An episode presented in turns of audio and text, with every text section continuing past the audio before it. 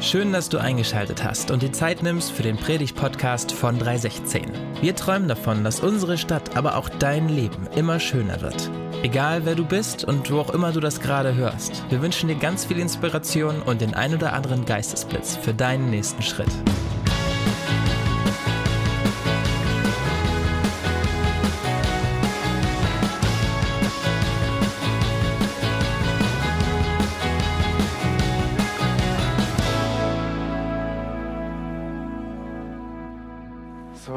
Leute, falls ihr, es, falls ihr zum ersten Mal heute hier seid, und herzlich willkommen. Ich bin Rio, falls du mich nicht kennst. Und ich freue mich einfach, äh, dich zum ersten Mal zu sehen und eure Geschichte zum ersten Mal auch zu sehen ohne Maske. Das ist gut jetzt, dass wir einfach diese Gottesdienst einfach, wenn wir auch sitzen ohne Maske. Äh, aber jetzt muss ich meine Zähne putzen, wenn ich hier komme. Scherz. ähm, ja, ja ich, ich ich freue mich, dass wir einfach heute einfach versammeln können, unsere, unsere Trauer und unsere Erschütterung einfach zusammen vor Gott bringen. Aber ich möchte euch bitten für die nächste halbe Stunde, dass wir nicht unseren Blick auf diese gefallene Welt, auf die gebrochene Welt, sondern einfach auf Gott zu richten. Und genau, und dass wir auch was Neues von Gott heute erfahren, neue Hoffnung und neue Kraft. Okay, let's start. Ähm, jede Person hat die Wahl. Jede Person hat die Wahl. In friedlicher Zeit, wie wir jetzt in Deutschland erleben können, äh, haben wir sogar eine große Wahl. Wir können für viele Dinge frei entscheiden. Zum Beispiel, wir können auch frei entscheiden, was wir heute essen möchten. Wir können heute Nudeln essen, Kartoffeln, die gutes, altes, hartes deutsches Brot. Oder zum Anziehen, ich habe alle bestimmt auch mehr als Dutzend Klamotten in eurem Kleiderschrank. Für deine Freizeit kannst du heute ganze Tag Netflix anschauen oder Sport treiben oder hier Gottesdienst besuchen. Wir haben große Wahl und das ist ein großer Privileg, oder? Was gut ist, meistens, auch wenn wir die falsche Entscheidung treffen, dann ist die Preis, die man auch bezahlen muss, oft nicht so groß. Zum Beispiel falsche Klamotten gekauft, zu groß oder zu klein, einfach zurückschicken. Falsche Essen gekocht, wegschmeißen oder zum nächsten Mal einfach was anderes kochen, was Vernünftigeres. Solche friedliche Zeiten hat auch eine negative Seite. Das führt oft dazu, dass, dass nichts im Leben wirklich wertvoll ist. Und wir werden dadurch oft hedonistisch sein oder hedonistischer Lebensstil haben. Ja? Unser großes Ziel oft in solchen Zeiten einfach Leid zu vermeiden, Unbequemheit zu vermeiden, bessere Entertainment zu suchen oder Selbstverwirklichung.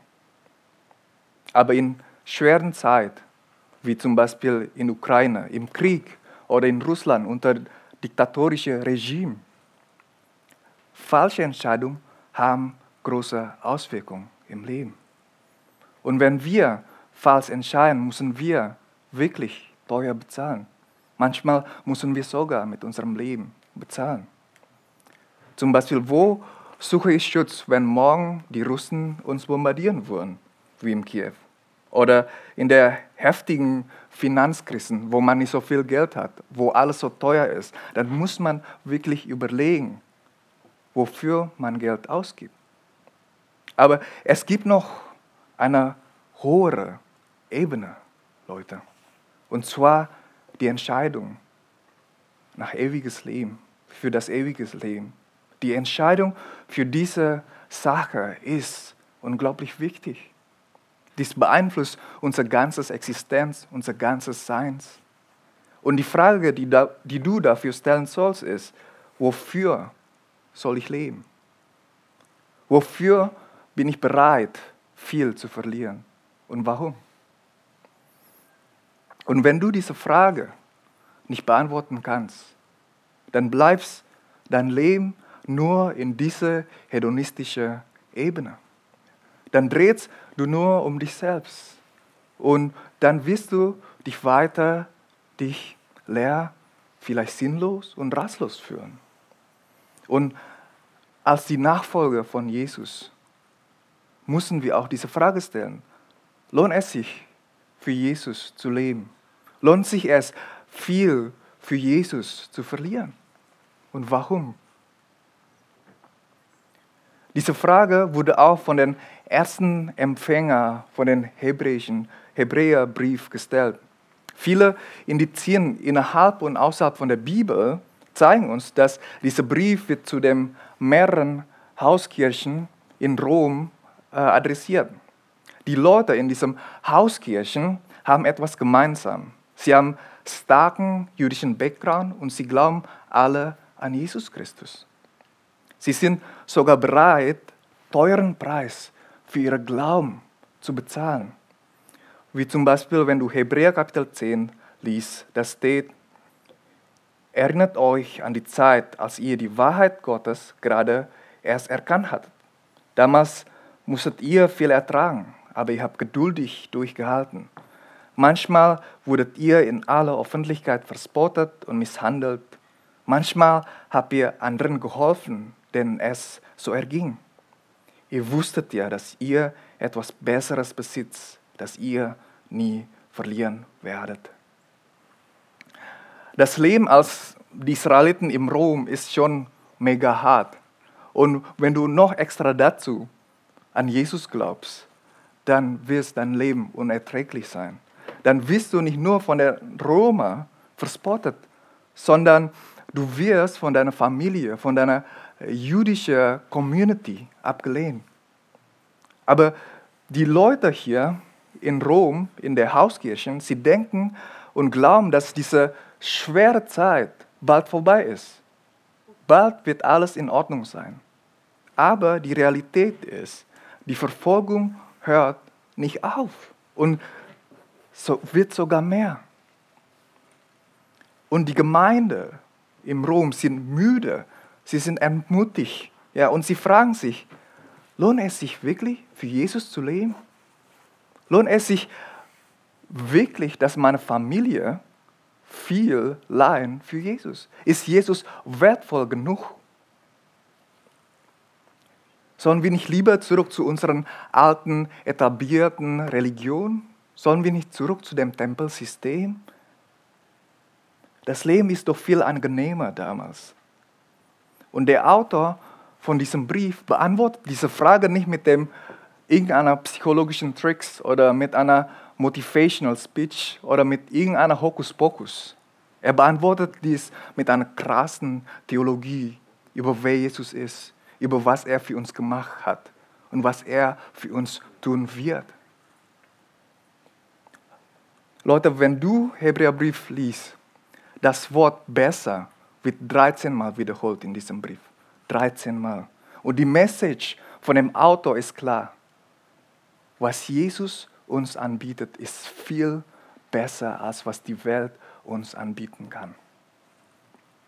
Und in unserer modernen westlichen Welt, wir wissen doch, dass die Welt verändert sich sehr drastisch gerade. In Zukunft, hochwahrscheinlich, Jesus nachzufolgen, wird viel mehr kosten, als was wir auch jetzt erleben. Und die Welt sagt uns ständig, es lohnt sich nicht, für Jesus zu leben.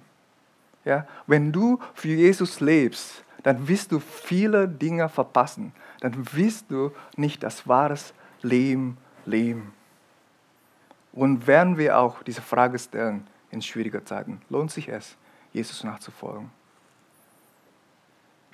Und in diesen nächsten sechs Wochen, wie auch Dede auch gut erzählt hat, wollen wir zusammen anhand diesem Hebräerbrief euch erzählen, warum es sich lohnt, für Jesus zu leben. Warum es sich lohnt, viel für Jesus zu verlieren. Wir haben die Wahl und die Konsequenzen, Jesus zu akzeptieren oder ablehnen, ist enorm groß. Nicht nur später für ewiges Leben, sondern auch für hier und jetzt. Okay, ich lese Hebräerbrief Kapitel 1, Vers 1 bis 4. Nachdem Gott in vergangenen Zeiten vielfältig und auf vielerlei Weise zu den Vätern geredet hat durch die Propheten, hat er in diesen letzten Tagen zu uns geredet, durch den Sohn. Ihn hat er eingesetzt zum Erm von allem. Durch ihn hat er auch die Welten geschaffen. Dieser ist die Ausstrahlung seiner Herrlichkeit und der Ausdruck seines Wesens. Und er trägt alle Dinge durch das Wort seiner Kraft. Er hat sich, nachdem er die Reinigung von unseren Sünden durch sich selbst vollbracht hat, zu Rechten der Majestät in der Hohe gesetzt. Und er ist um so viel erhabener geworden als die Engel, als der Name, den er geerbt hat, ihn auszeichnet vor ihnen. Amen. Das ist das Wort Gottes. Ich bete kurz, Leute. Gott, wie wunderbar ist es, was wir gerade gelesen haben. Und wir brauchen Gott, deine Führung, dein Verständnis, um das zu verstehen. Wir beten, Heiliger Geist, dass du bewirkst in unserem Herz, dass du bewirkst durch meine Worte, Gott.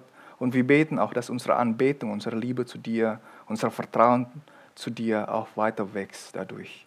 Amen. Normalerweise, wenn du im Neuen Testament einen Brief liest, dann fängt ein Brief mit einem Gruß oder mit einem Segensspruch an. Aber der Autor von Hebräerbrief von Anfang, er macht gleich Bam, Bam, Bam. Das ist ein hartes Brot, was er da so schreibt, ja, von Anfang an. Und dies zeigt uns, wie dringend die Message von diesem Brief für die Gemeinde ist. Diese vier Verse zeigen sofort sieben Gründe, warum Jesus besser ist. Sieben. Aber heute, ich werde keine sieben Punkte machen. Heute, wegen der Zeit, erzähle ich euch nur drei Gründe, warum Jesus besser ist. Und der erste Grund ist, weil er der einzig wahre Weg ist, um Gott zu kennen. Jesus ist der einzig wahre Weg, um Gott zu kennen. Vielleicht die Frage, wie können wir Gott verstehen und erkennen? Wie können wir das machen? Viele glauben, dass wir von alleine mit unserem Verstand Gott verstehen können. Ja? Weil wir zum Beispiel Intelligenz genug, um die Tiere, um die Sterne und um die Bakterien zu verstehen. Dann können wir auch doch Gott von alleine verstehen. Geht das? Okay, wenn wir mehr über Tiere verstehen möchten, dann beobachten wir sie in ihrem Lebensraum. Wenn wir über Coronaviren verstehen möchten, dann beobachten wir Coronaviren unter dem Mikroskop. Oder wie die Viren sich im menschlichen Körper bewirken.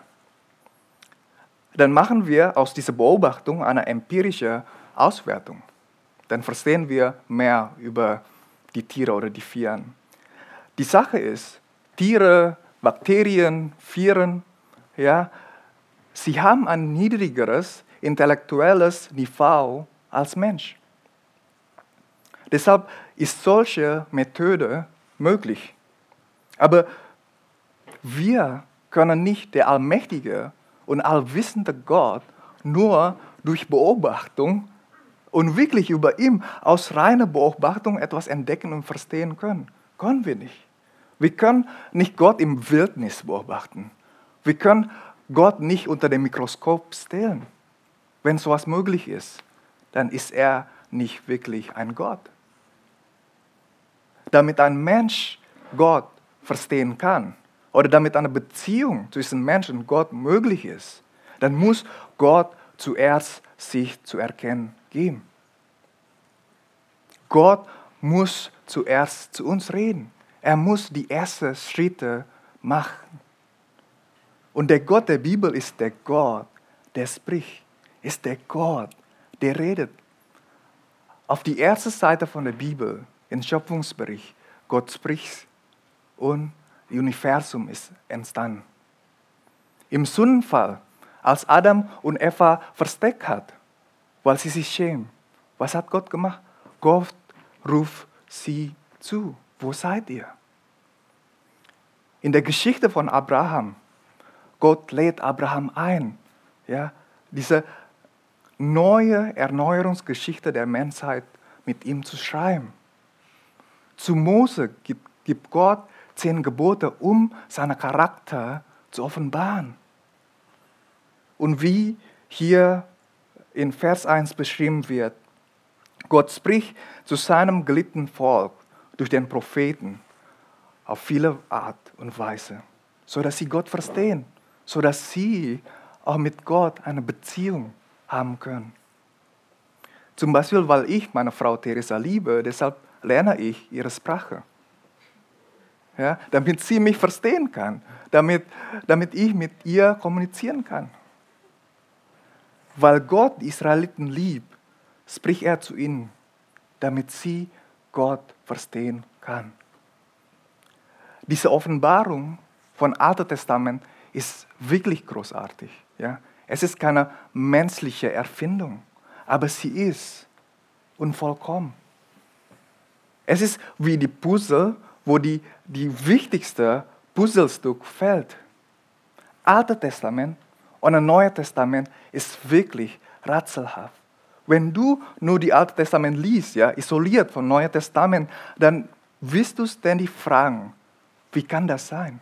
Wie kann das sein? Zum Beispiel, wie kann das sein, dass Gott gleichzeitig gnädig, aber auch gleichzeitig gerecht ist? Wie kann Gott die Sünde bestrafen und die Sünder lieben? Und wie Vers 2 hier sagt, in den letzten Tagen spricht Gott zu uns durch seinen Sohn. Viele denken, dass die letzten Tage, plural, die Zeit ist, wo der Antichrist herrscht, wo die Christen von Satan gechippt sind, ja, wo viele schlimme Dinge zu Christen passieren. Aber nein, wenn du die letzten Tage im Alten Testament liest, zum Beispiel in 4. Buch Mose oder im Jeremia oder in Micha und in Zacharia, ja, hier ist die Liste, mach selber ein Foto, prüf es selber zu Hause, ob was ich erzähle richtig ist. Dann liest du, dass die letzten Tage die Zeit ist, wo der Messias kommt, wo er die messianische Prophezeiung erfüllt. Die letzten Tage weisen auf die messianische Ära hin. Und wir, wir leben in den letzten Tagen, ja, weil unser Messias, Jesus Christus, alles für uns erfüllt hat. Und in den letzten Tagen spricht Gott durch seinen Sohn. Jesus ist nicht nur ein erleuchteter spiritueller Guru. Jesus ist nicht nur ein Menschenrechtsaktivist. Jesus ist nicht nur eine revolutionäre Person, sondern Jesus Christus ist hauptsächlich Gottes Sohn. Durch Jesus ist dieser unsichtbare Gott sichtbar macht. Und dann liest Vers 3. Dieser oder Jesus ist die Ausstrahlung von Gottes Herrlichkeit und der Ausdruck seines Wesens. Und er trägt alle Dinge durch das Wort seiner Kraft. Beziehungsweise der Autor sagt, dass, dass Gott der Vater mit Jesus den gleichen göttlichen Natur teilt. Jesus ist nicht eine Schöpfung, sondern Jesus ist der Schöpfer. Du kannst nicht ohne Jesus Gott verstehen. Vers 3 beschreibt uns, dass Jesus die Ausstrahlung von Gottes Herrlichkeit ist. Leute, stellt mal die warme, sonnige Tage im Frühling, nach langer, kalter Winter. Ja? Und du sitzt auf einem Bank im Georgengarten und du genießt die Sonne. Wie, wie erlebst du dann die Sonne? Genau, durch ihre Strahlung. Ja, die Wärme, die du mit deinem Haut spürst. Das wunderschöne Licht, die du siehst. Ja, die erste Blumen, die wächst wegen dieser sonnigen, warmen Sonnenstrahlung. Durch ihre Strahlung erlebst du die Sonne. Du kannst die Sonne nicht mit ihrer Ausstrahlung trennen. Ja? Du kannst die Sonne nicht verstehen, ohne ihre Strahlung zu erleben, zu spüren. Sonnenstrahlung ist, der, ist ein Teil von der Sonne. Und so ist auch Jesus mit Gott. Du kannst Gott nicht ohne Jesus verstehen. Vers 3 beschreibt uns, dass Jesus der Ausdruck von Gottes Wesen ist. Dieses Wort, Ausdruck hier, weisen sich auf die Grafuren im damaligen Münzen hin. Und damals auf die Münzen steht das Gesicht von Caesar. Als normaler Mensch damals ja, hast du keine Chance, die Caesar von der Nähe zu sehen oder zu erleben. Aber du kannst den Ausdruck von seinem Gesicht in, in den Münzen sehen und spüren.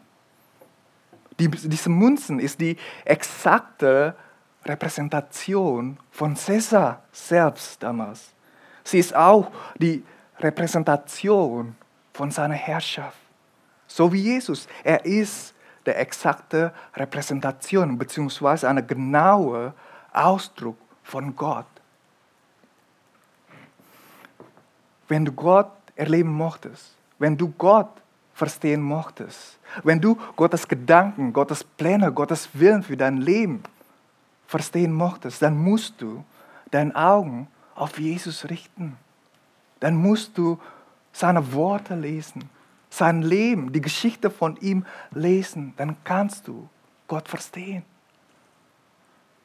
Jesus sagt, bevor er stirbt, in Johannes 14, Vers 6, ich bin der Weg und die Wahrheit und das Leben. Niemand kommt zum Vater als nur durch mich.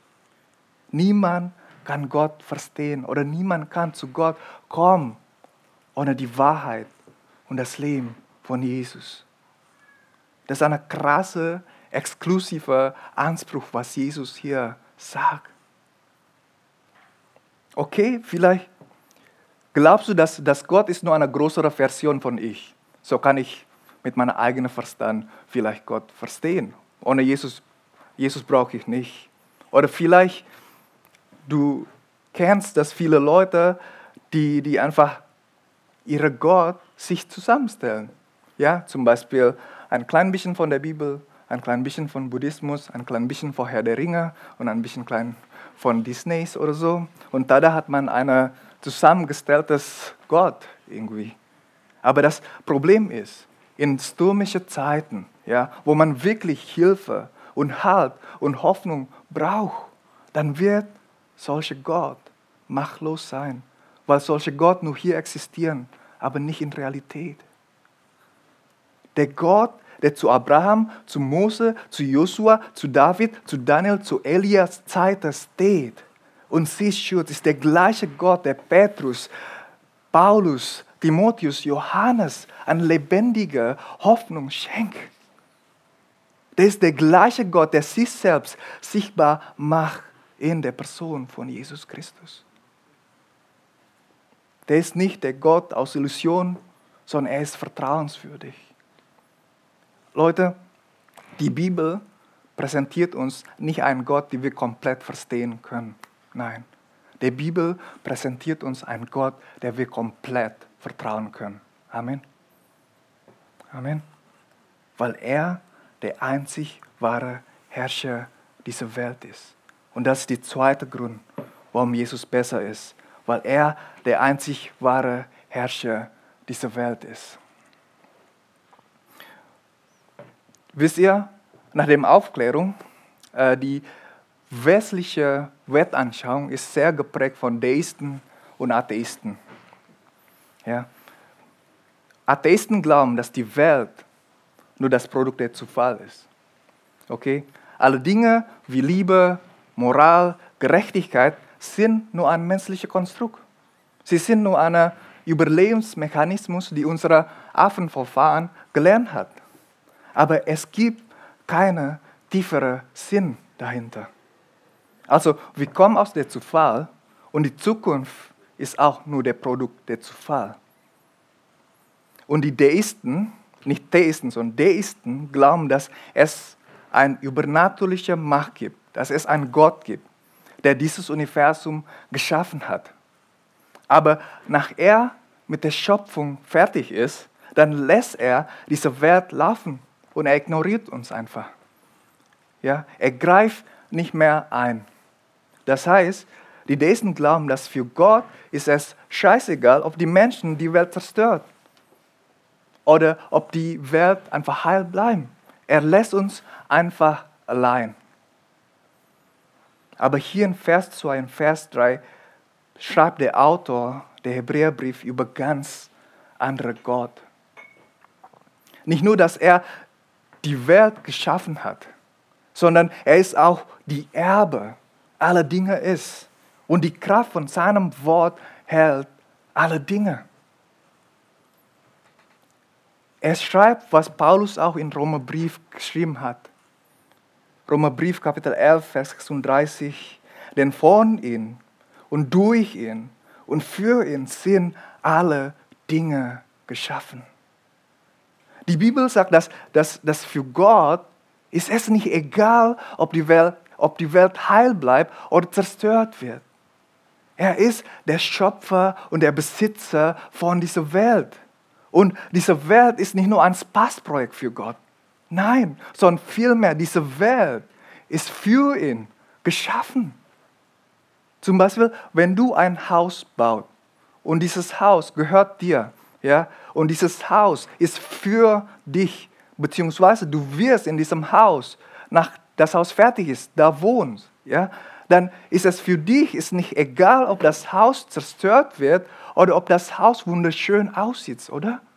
Dieses Haus wird sehr wichtig sein für dich, weil dieses Haus für dich ist. Und größer ist Gottes Liebe für diese Welt, weil die Welt ist von ihm und für ihn geschaffen. Er wird diese Notsituation dieser Welt nicht ignorieren.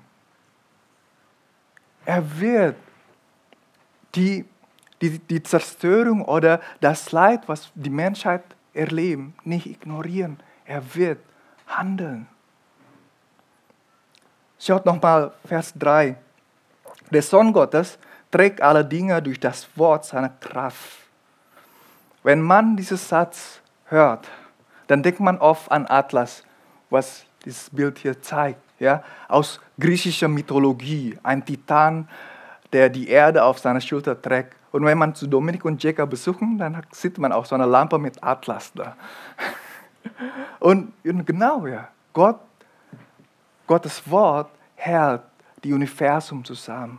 Ja, alle Atome, alle Partikel, alle Planeten und Galaxien hält er zusammen aufrecht. Wenn er nur eine Sekunde all dies loslässt und wird alles pulverisiert. Aber Vers 3 bedeutet viel mehr, Leute. Nicht nur, dass, dass, dass Gott die Welt hält, sodass alle konstant bleibt. Wenn du so eine technische Kommentare von Hebräerbrief liest, eine technische Kommentare ist ein Kommentar für Nerds wie ich, die gerne über jedes hebräische Wort in diesem Abschnitt äh, mehr wissen möchte, dann wirst du da lesen, dass dieses, dieses Wort trägt in Vers 3 vermittelt, ich lese voll von dem Kommentar, den Gedanken an eine Bewegung oder einen Prozess. Der Sohn Gottes lenkt alles hin auf die Vollendung aller Dinge gemäß den souveränen Ratschluss Gottes. Beziehungsweise Jesus Christus mit seiner souveränen Macht erhält nicht nur die Welt in, in dieser konstante Zustand, sondern er bringt alles hin zu ihrer Vollkommenheit. Er bringt alles hin zu ihrer Fühle, zu ihrer Vollendung. Wenn ihr über buddhistische oder hinduistische Weltanschauung lernt, dann liest ihr, dass, die, dass sie sehen, die Welt oder das Universum wie ein Kreislauf ist. Manchmal passiert eine gute Dinge, manchmal passiert schlechte Dinge, manchmal passiert Krieg, manchmal passiert Frieden. Aber es gibt keine Progress, es gibt keine Fortschritte, weil alle Dinge bleiben im Kreislauf. Es gibt keine Progress. Und Atheisten und Deisten sehen die Zukunft als Zufallsprodukt. Ja? Wenn ihr mit dem auch reden, sie sind mehr pessimistisch als optimistisch, was die Menschen kann.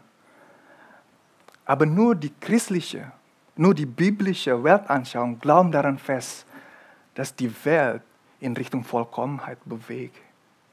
Wir glauben wirklich fest, dass die Welt, dieses Universum in Richtung Vollkommenheit bewegt.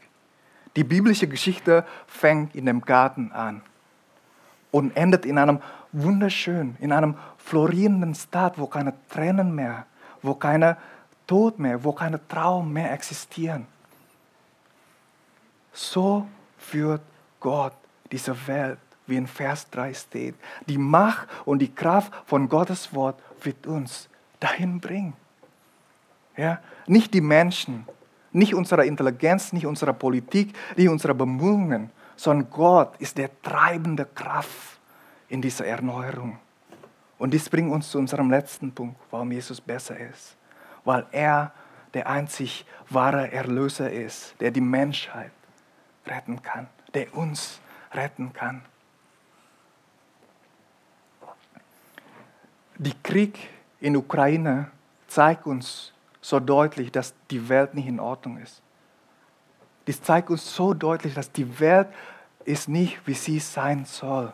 Und es ist kein Geheimnis, dass weder die Leute in Ukraine noch die Leute in Russland von diesem Krieg profitiert werden. Dieses Blutbad, diese Zerstörung dienen hauptsächlich nur einem Ego-Trip von 17-jähriger alter Mann, der vielleicht eine Midlife-Crisis hat. Ja. Wladimir Putin, Vlad gone mad. Vlad, Wladimir ist richtig verrückt geworden. Und vielleicht fragst du dich, er hat doch eigentlich alles. Er hat doch so viel Geld. Er hat doch eigentlich so viel Macht.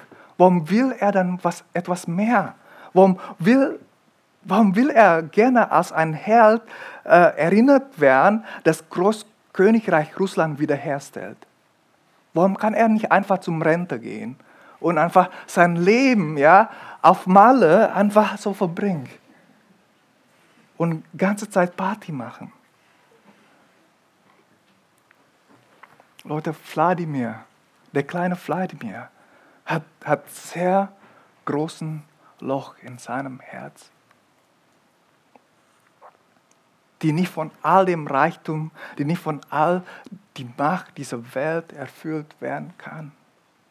Und die Wurzel von allen bösen Dingen, die die Menschheit macht, ist Sünde. Und ich weiß, dass ihr vielleicht diese Worte nicht gerne hören mag, aber Sünde ist nicht zu viele Schokolade. Sünde ist nicht nur die Dinge tun, die wir eigentlich nicht tun sollen. Die Sünde ist hauptsächlich eine kaputte Beziehung, ein Beziehungsbruch, weil wir eigentlich für Gott gemacht sind, ja, weil wir für diese Beziehung geschaffen sind. Und wenn wir diese Beziehung kaputt machen, indem wir Gott sagen, hey Gott, du bist nicht der König, sondern ich bin der König meines Lebens. Ich lehne ab, unter deiner Autorität zu leben. Ich lebe unter meiner eigenen Autorität und Herrschaft. Und das klingt zuerst gut, aber wenn wir erst merken, dass wir nicht das Leben leben, was für uns gemacht ist, dann entsteht in uns eine Leere, dann entsteht in uns ein Vakuum, ein Schwarzloch, die mit etwas reingestopft werden muss. In jeder von uns lebt ein kleiner Herrscher und wir missbrauchen oft gute Dinge, gute Dinge, ja, um unsere Herrschaft zu bestätigen. Mein Geld soll tun, was ich will. Meine Familie soll tun, alles, was ich will. Der Sex soll tun, was ich will. Und weißt du, warum dass die Menschen eine große Tendenz haben, die Regel zu brechen, egal wie gut die Regel ist? Weil die kleine Herrscher in uns schreit, ja, du sollst nicht unter die Autorität der anderen leben, du sollst unter deiner Herrschaft, unter deiner Autorität leben. Deshalb brechen wir gerne die Regel. Und die Sünde führt zu Leid und es ist schlimm. Aber die schlimmste Konsequenz von Sünde ist die Trennung von Gott und Tod. Du kannst nicht einfach ja, zu dieser heilige Gott kommen und sagen, ey Gott, sorry, ey, aber wir sind wieder Freunde, oder? Du kannst das nicht machen. Das geht leider nicht. Die Bibel sagt, dass die Sünde Todesopfer fordert. Und das, ist, das klingt hart. Aber der gerechte Gott muss die Gerechtigkeit tun. Im Alten Testament opfern die Priester der Tieropfer im Tempel in Jerusalem, ja, um die Sünde von der Israeliten zu tilgen. Das Problem ist, dieses Opfer muss immer weiter und weiter und weiter in einer endlosen Schleife gemacht werden, ohne Ende. Denn, denn das Schuld von Menschen ist viel zu groß, dass dieses Opfersystem was bewirken kann. Dieses Opfer verändert das Herzen von den Menschen nicht. Sie sind immer mehr und mehr ungehorsam zu Gott. Sie verursachen mehr und mehr Leid. Sie brauchen etwas mehr. Sie brauchen viel mehr, um frei zu sein. Und das hat Jesus gemacht am Kreuz. So groß ist seine Liebe für uns, dass er in diese gefallene Welt gekommen ist und unsere Leid erlebt. Und wegen seinem perfektes Leben, er schenkt uns den Preis, was wir bezahlen müssen für unsere Sünde. Hier in Vers 3 schreibt der Autor, er hat sich nachdem er die Reinigung von unseren Sünden durch sich selbst vollbracht hat, zu Rechten der Majestät in der Hohe Gesetz. Wenn du die Gnade von Jesus annimmst, dann musst du ständig, wenn, wenn du die Gnade von Jesus nicht annimmst, dann musst du ständig zu deinem Götzen opfern. Ja? Du musst ständig das Loch in deinem Herz reinstopseln mit etwas. Und du brauchst mehr und mehr, wie Putin zu seinem Ego. Egal wie teuer ist es, egal wie viele Leute dafür stirbst, egal wie viel Blut das fließt. Auch die jüdischen Priester, die Jesus ablehnen, es schreibt in Kapitel 10, Vers 11 und 12, sonst steht der Priester Tag für Tag vor dem Altar und bringt Opfer dar, die niemals Sünden wegnehmen können. Die Priester stehen täglich Täglich bringen sie Opfer da vor dem Altar, die nichts bewirken können. Aber Jesus steht nicht mehr. Vers 3 sagt, nach der Vollendung unserer Erlösung, Jesus sitzt zur rechten Seite der Majestät. Wenn du zu Allerheiligsten kommen konntest, dann du wirst da merken, da gibt es keinen Sitzplatz, da gibt es keine Stühle, weil die Priester ständig stehen und Opfer vor Gott darbringen. Aber Jesus sitzt. Es ist fertig. Wenn du dein Leben Jesus gibst, ja, dann bezahlt Jesus nicht nur deine Sünde von gestern oder von heute, sondern Jesus bezahlt all deine zukünftige Sünde. Es ist fertig. Und wenn du die Gnade von Jesus empfängst, du fragst nicht mehr, bin ich gut genug? Bin ich wertvoll genug? Du fragst nicht mehr, ob Gott mich liebt, sondern du weißt, dass wenn Gott dich sieht, dann sieht er Jesus in dir, dann sieht er seine Gerechtigkeit in dir. Und Gott verspricht uns ein neues Herz. Gott verspricht uns die Fühle und Freude und Frieden zu geben, auch in der schlimmsten Situation im Leben. Leute, wenn du für etwas anderes lebst, dann wird es dich versklaven. Ja, mit, mit ganzem Herzen hoffe ich, dass du ersehen kannst, dass Jesus viel besser ist, weil er der Herrscher und Vollender aller Dinge ist. Und besonders, er will dich von dieser Sklaverei befreien und er will dich benutzen für diesen Erneuerungsprozess. Und wir haben die Wahl. Wir haben alle die Wahl. Wollen wir für Jesus leben? Sind wir bereit, alles für Jesus zu verlieren? Und ich kann dich nicht überzeugen. Ich weiß, dass ich dein Herz nicht verändern kann. Der Heilige Geist ist der einzige Person, die auch fähig ist, dein Herz zu verändern. Aber vielleicht bewegt der Heilige Geist etwas in dir gerade. Vielleicht Du bezeichnest dich selbst schon lebenslang als Christen. Ja? Aber in diesem Moment merkst du, dass dein Leben nicht für Gott ist, sondern für etwas anderes.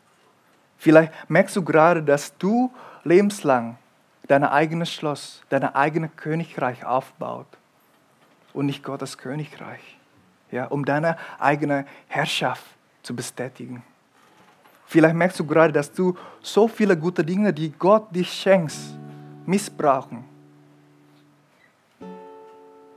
um das Leere in deinem Herz zu füllen. Vielleicht merkst du gerade, dass dein christliches Glauben ist nicht mehr als nur ein Hobby am Sonntag ist. Wenn die Dinge schwer ist, dann ziehst du zurück oder verlässt du die Gemeinde. Ich möchte dich ermutigen, loszulassen und zurück zu Gott zu kommen und Vergebung zu Gott zu bitten, weil er gnädig ist, weil er barmherzig ist. Er wird dich nicht ablehnen, Leute. Wenn er wirklich, was er sagt, wer er ist, dann gibt es keine bessere Alternative, die da draußen ist, außer dein Leben, dein ganzes Leben für Gott zu geben. Und wir wissen ja, Jesus nachzufolgen ist nicht safe. Jesus nachzufolgen ist nicht sicher. Jesus nachzufolgen ist nicht ohne Leid und ohne Schwierigkeiten. Aber unser Leben für Jesus zu riskieren, ist, wofür wir gemacht sind. Da erleben wir Frieden und Fülle von Gott. Lass uns lernen von unserem Bruder und Schwester, die in Ukraine sind die treu Gott in diese schwierige Situation dienen. Auch ja, wenn, wenn, wenn, wenn die Wahrscheinlichkeit, dass sie weiterleben, nicht so groß ist. Ich habe letzten Sonntag den Bericht von Fasil Oistri gelesen. Der ist ein Pastor von Irpin Bible Church in Kiew und auch Professor von einer theologischen Seminary in Kiew. Er und seine Frau hat vier kleine Tochter. Der älteste ist 16 Jahre alt. Und als der Russland angefangen hat, Kiew zu bombardieren, haben Fasil und seine Familie und die Leute von Irpin Gemeinde entschieden, in Kiew zu bleiben. Sie lernen zusammen Erste-Hilfe-Kurs, um die Verletzten zu helfen, weil die Gemeinde ziemlich groß ist und großen Basement haben dann konnten viele Leute in der Gemeinde Zuflucht finden. Und die Verwundeten konnten auch da behandelt werden. Sie, er schreibt, dass die Leute von Irpin Bible Church werden nicht kämpfen, aber sie sind bereit, Menschen zu helfen, Essen und Kleidung für die Leute zu versorgen, egal ob sie Russen oder Ukrainer ist. Und obwohl sie ihr Leben verlieren können, Sie, er, er schreibt, dass es keine bessere Zeit gibt, die Hoffnung und die Liebe von Jesus Christus zu zeigen, als in dieser Krisensituation. Und er schreibt, dass fast jede Nacht versammeln sich mehrere hundert Leute da in der Gemeinde, um zu beten.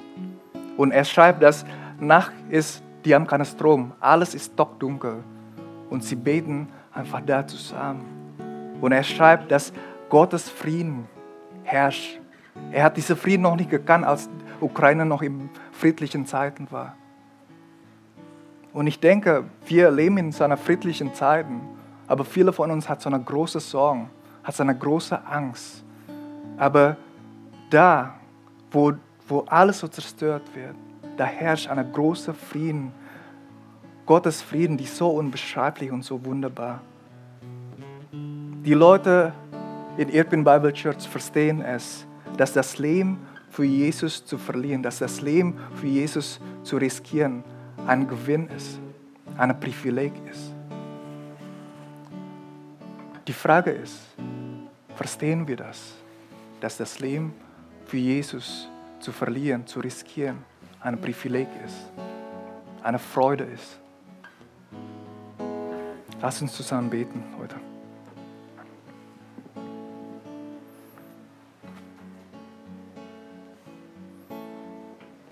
Jesus, wir danken dir, dass du real bist. Und wir danken dir, dass, obwohl wir oft nicht sehen können, wir wissen, dass du auf dem Thron sitzt. Du hältst die Welt aufrecht und du bringst diese Welt zu Vollkommenheit, Gott. Wir danken dir, dass nicht aus unserer Kräfte können wir diese Welt erneuern, sondern aus deiner Kräfte, aus deiner Weisheit, Gott, können wir diese Welt erneuern. Und wir preisen dich, Gott, für alle Vorbilder von unserem Glauben, die ihr Leben für dich riskieren, die ihr Leben auch für dich verliert haben, Gott. Wir danken dir, dass wir wissen können, dass du alles schon für uns riskiert hast, sodass wir auch Beziehung mit dir haben können, Gott. Und wir hoffen, dass, dass du besonders in dieser Zeit unsere Brüder und Schwestern in der Ukraine, dass du sie verwendet als Salz und Licht, die das Hoffnung bringen in diesem zerstörten Land. Und wir beten auch Gott, wenn in Zukunft alles schwer sein wird, dass wir auch daran erinnern können, dass du besser bist, dass du besser als was die Welt uns anbieten kann. Wir danken dir, Jesus Christus. Wir preisen deinen Namen. Wir preisen deinen mächtigen Namen, Jesus Christus. Halleluja. Amen.